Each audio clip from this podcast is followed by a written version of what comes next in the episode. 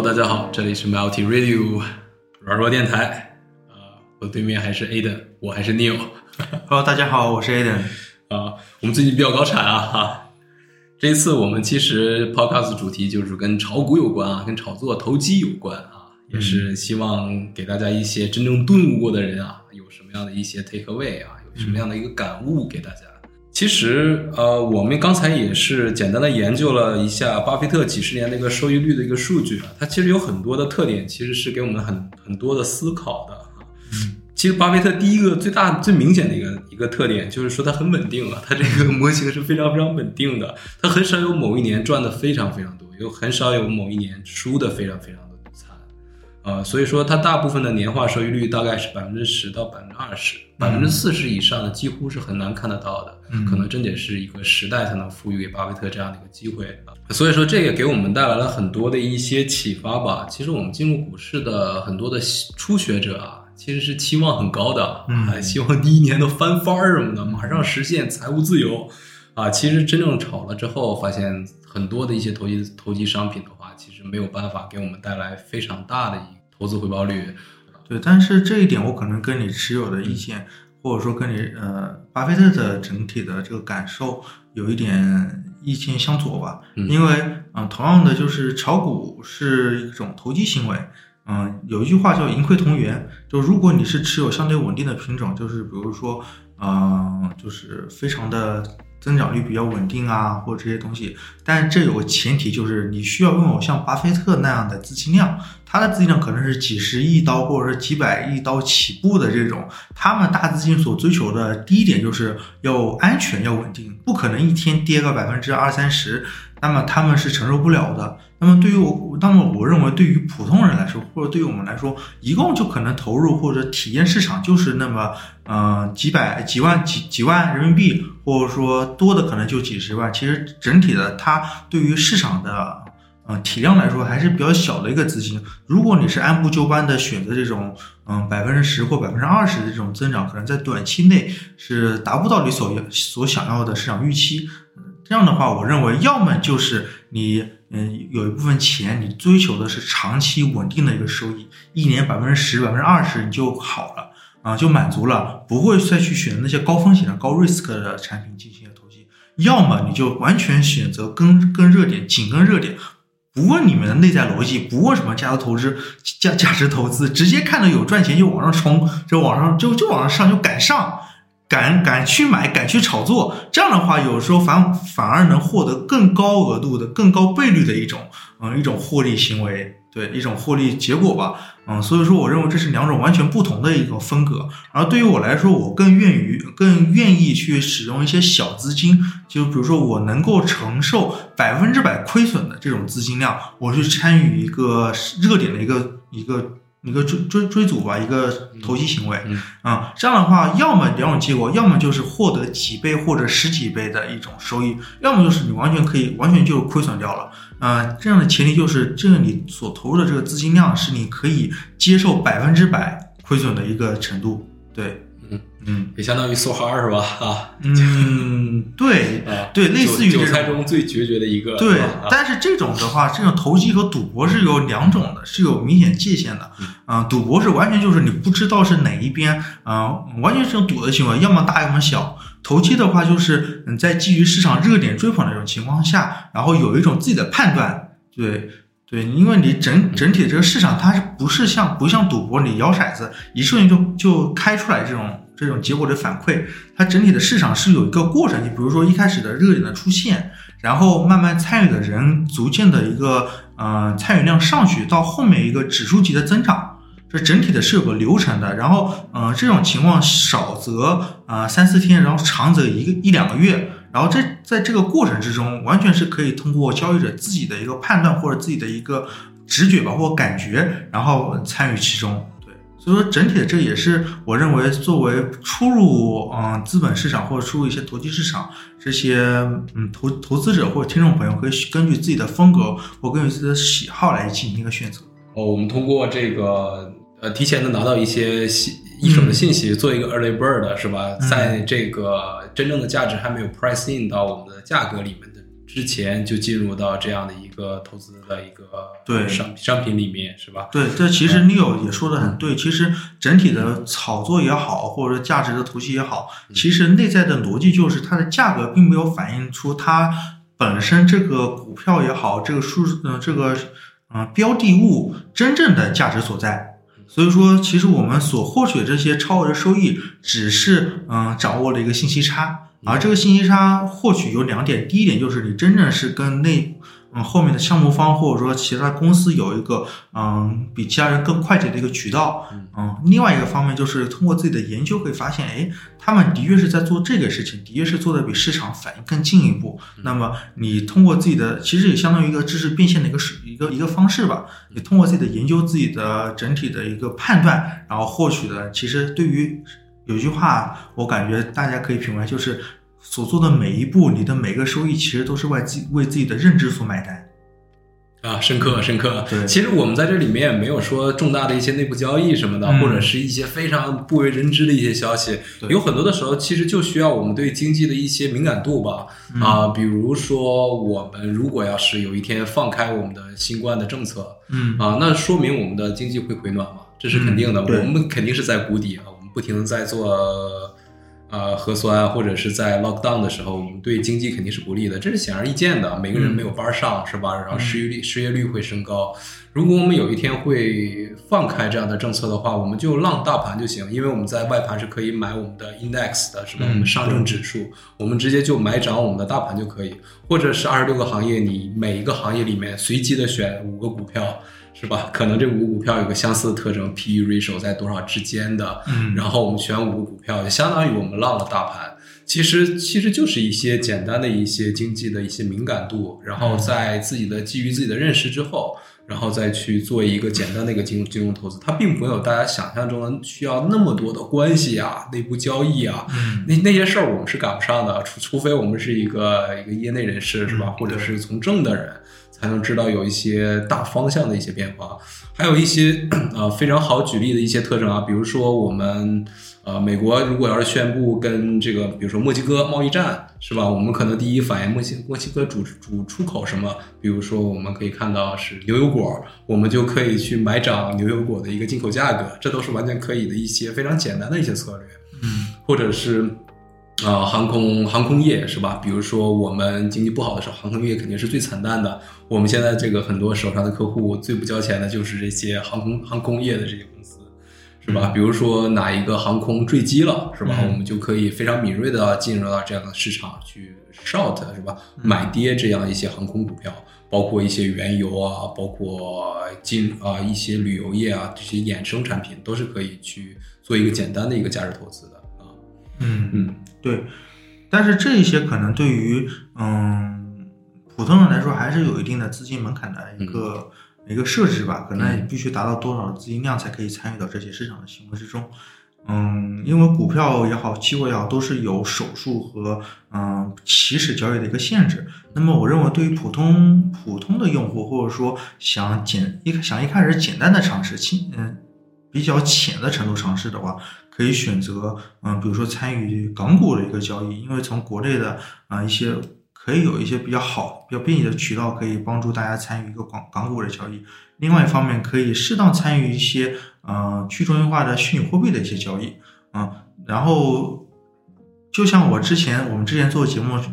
节目中所说的，有一些交易它不可以不通过那些中中心的呃虚拟货币交易商进行，而可以直接在链上进行。这样的话就可以规避一些政策啊，或者说法律法规的一些风险。那么在基于，而且而且现在好多的区块链公司或者是 Web 三的公司，它所发行的货币也是完全基基于链上进行发行的，而并不需要经，而普通用户想要参与其中，并不需要经过比如说传统的证券的券商或者说一些发行商进行一些购买。所以说基于这个可以，嗯，就可以很好的帮助普通人或者说一些嗯没有经验的人进行一些无门槛的参与。啊，其实我们在看完巴菲特的这整个的一个投资回报的一个曲线之后啊，其实我们最感兴趣的是他第一桶金是哪儿来的啊？对，的确啊是。，其实我们作为一个曾经交易过，现在也是有一些收获的一些人啊，其实可以给大家最最朴实的一个建议就是说，你第一个一百万真的非常非常难赚，后面的钱如果滚起来的话，就像 Aden 最开始说的，我们如果有一个 portfolio，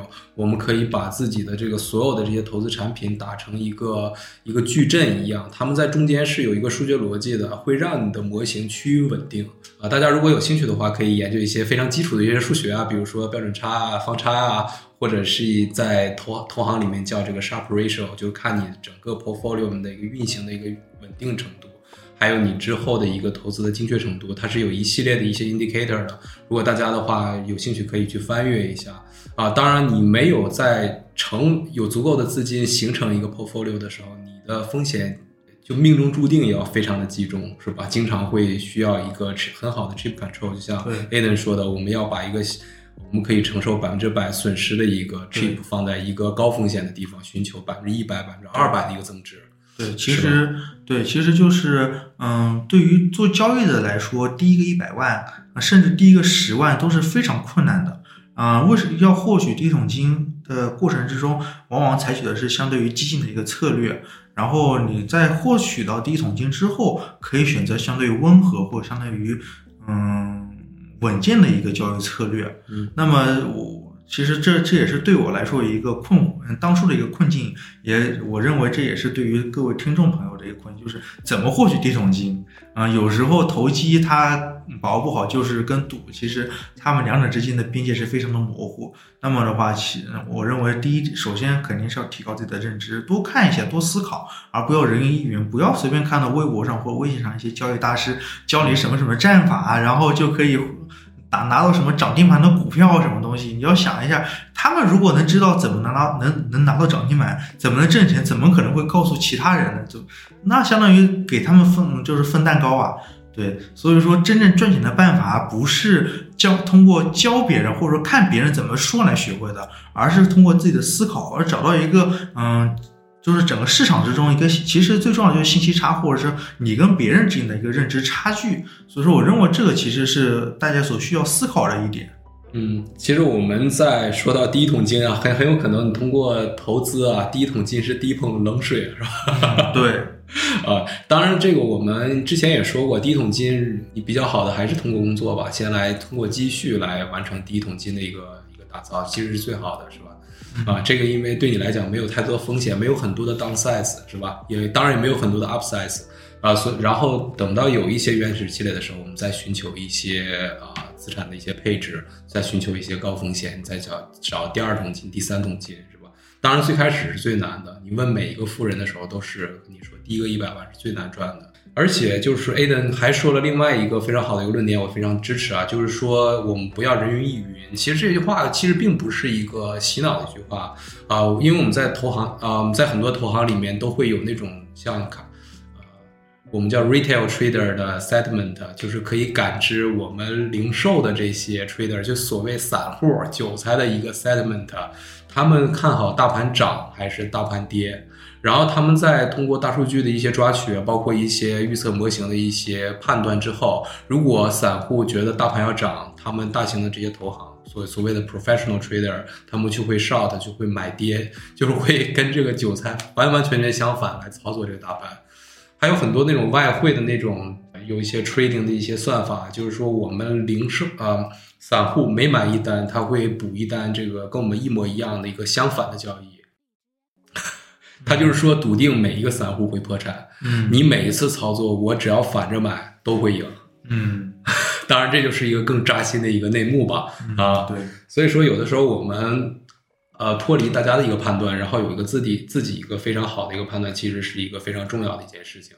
啊，甚至于我们最简单的一个 trading 的方法，我甚至于可以建建议大家可以去多看看博客。如果就是一个非常简单的问题，你觉得这个股票会涨会跌？比如说新浪。呃，股票可能就会有这样的功能。如果你看着一百个涨，一百个看涨，一个看跌的，它肯定要跌，你就买跌就好了。对，的确是因为本质上市场还是遵循阿巴定律嘛，就是百分之二的人是挣钱的，然后剩下百分之八的人他是亏钱的。因为你要想到整体的市场在没有增量资金的情况下，它是属于一个存量博弈的情存量博弈的情况，那么你要想一下，这些挣钱的人，他们这个钱是从哪里来的？肯定是从亏钱的人手上来的，所以说不可能保证大部分人是挣钱的。那么就是有时候最简单的方法就是做一些和绝大部分人所判断相反的一个决定，往往是他们嗯选择的可以盈亏比是比较高的一个选择。嗯。是我们还回到那个巴菲特的那个身价曲线啊，我们可以发现百分之九十九的一个净身价是五十岁之后得的。所以说，大家如果还年轻的话，不要着急啊，致富的路还很远啊，是吧？还还还是可以非常老来得金，是吧？老来得金。对，其实巴菲特的他整个曲线印证了一句话，就是慢就是快。你慢而且稳健的情况下，你保证整体资金量损失不会太多，那么日积月累情况下，肯定就是快了。嗯。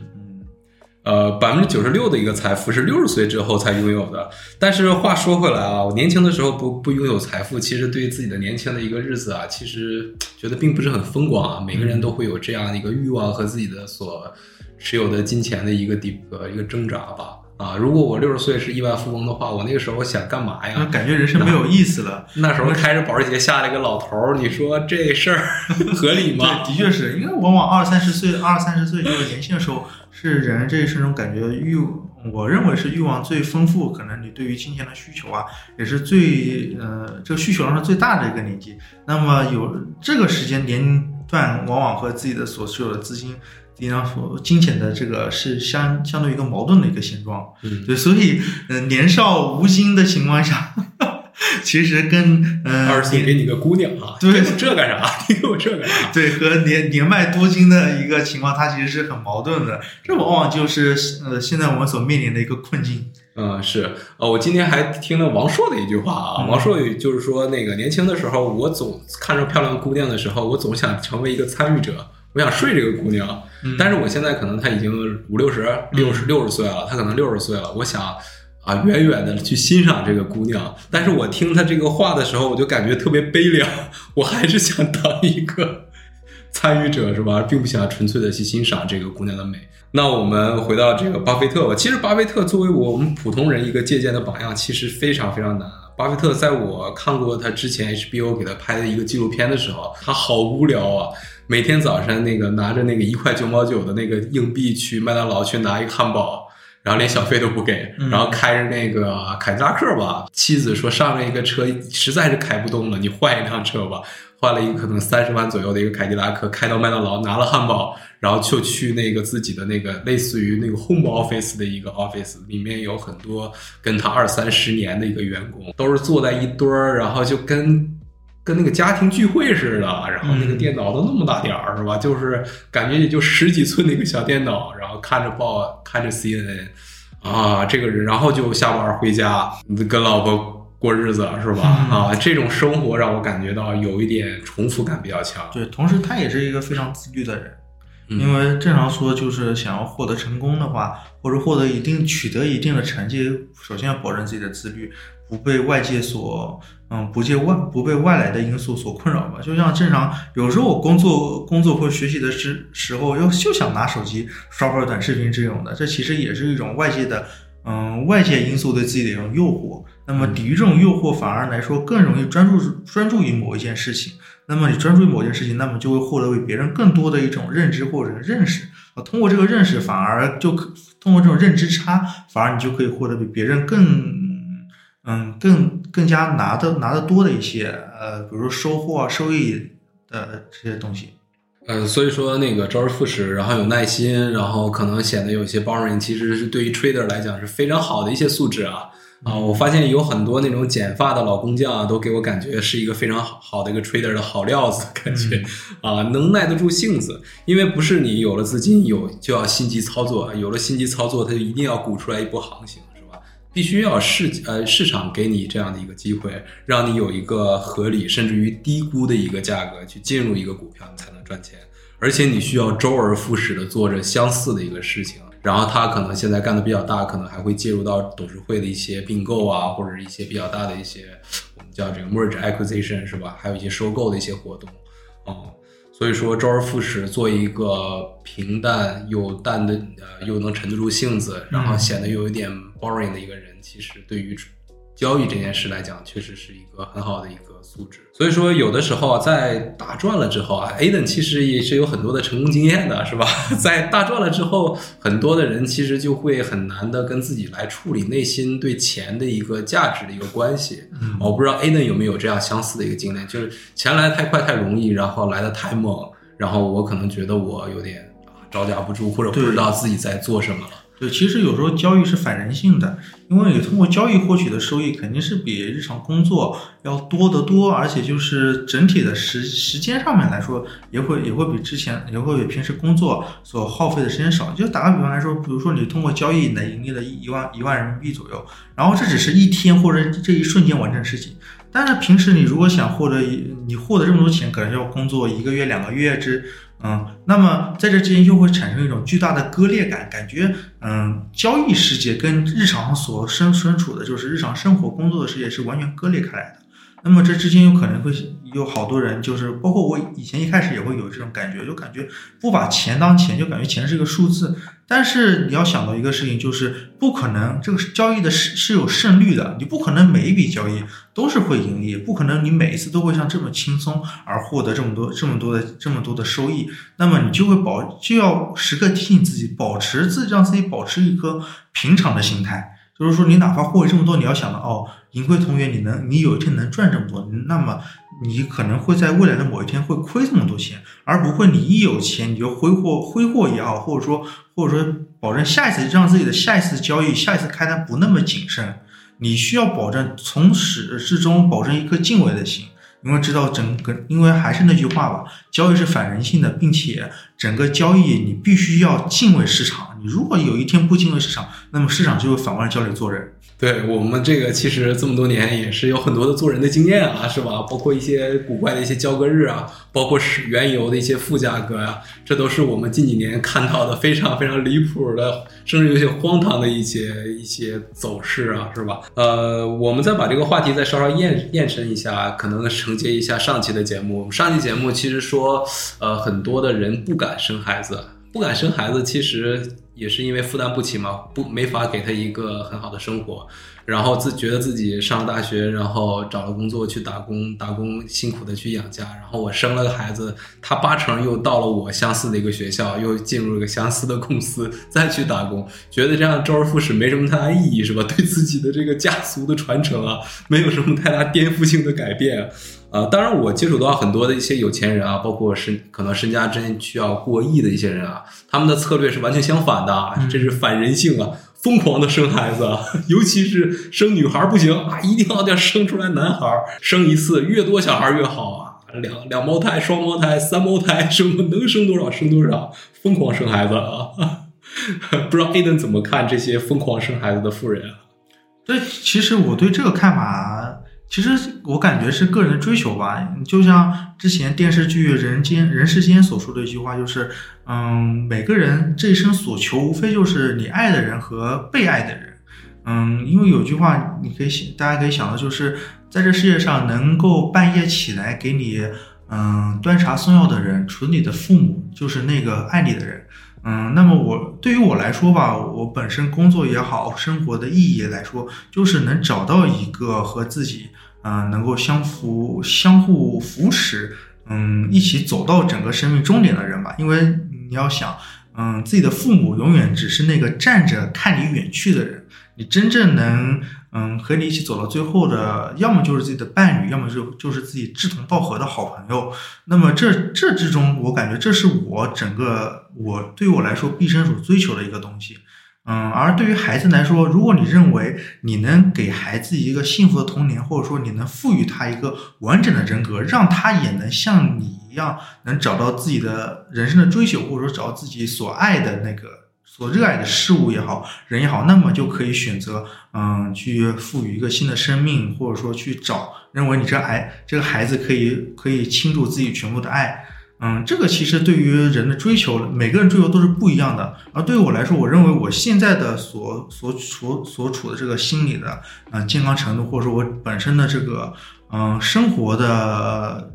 嗯，我认为生活的质量来说，还不足以让我能找到嗯对我孩子有一个全部的一个啊。其实说白就是我还没有做好准备来迎接一个新的生命嘛。对，嗯，我认为对于整个人人到了某一个阶段，他可能会想要一个孩子，那么这个可能在未来我会遇到。我认为听众朋友可能现在这个年龄阶段并没有做好准备，那么对于以后或者说某一个点、某一个节点能触动到，嗯，触动到你的时候，就会想，哎，是否自己的会想到有一个孩子？那可能我们现在还是在原始积累吧，觉得这个财富在想这个传承的事儿，可能想的有点远，是吧？还不如把手头的事先办好了。对啊，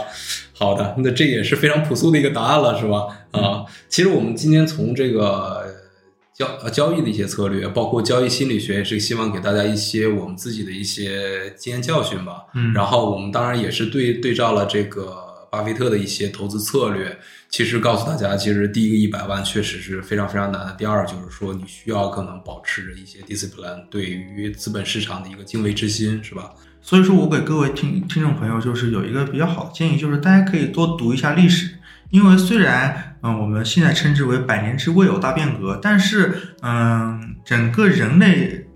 史人类历史的过程中，嗯我们现在所处的这个环境并不是孤独的，也并不是单一存在的。就像我们现在所面临的改革开放，其实在清朝就有了，清朝有过有有过洋务运动，包括明朝也是有过类似的活动。我们可以从历史中寻找一些类似的点，来帮助自己进行一个判断，嗯，然后包括历史也包括，嗯、包括历史上也出现过类似的一些，比如说，呃，一一些现象，你国内也好，国外也好，都是有一定的参考意义的。然后在阅读历史的过程中，有一些自己的判断，那么就会帮助自己能找到自己所生活或者说所选择的交易的方向。那我们这一期结束的时候，也是给大家找了一首歌，来自于这个同样是赌博啊、交易啊、投机非常非常猛的一个歌手，叫做 Drake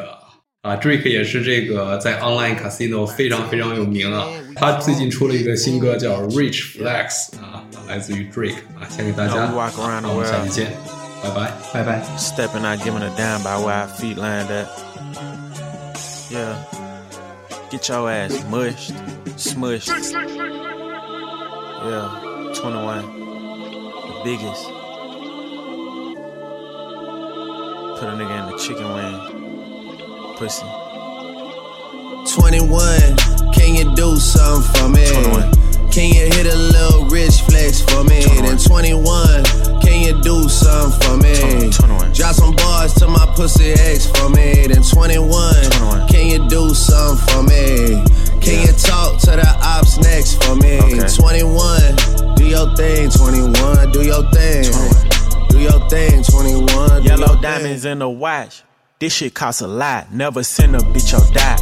That's how you get shot. I DM in vanish mode. I do that shit a lot. Took her panties off and this bitch thicker than a plot. All my S's ain't nothing. Them hoes busted. If my ops ain't rapping, they ass ducking. You ain't ready to pull the trigger. Don't clutch it. I know you on your period, baby. Can you suck it? I'm a savage.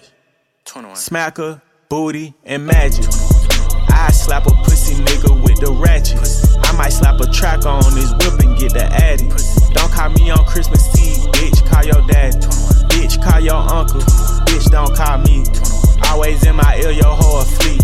Why my ass be posting guns and only use they feet? Paid like an athlete, I got All you hoes, all of you hoes, need to remember who y'all talking to. It's the Slaughter Gang CEO. I got dick for you if I'm not working, girl. If I'm busy, then fuck no. You need to find you someone else to call when your bank account get low. You need to find you someone.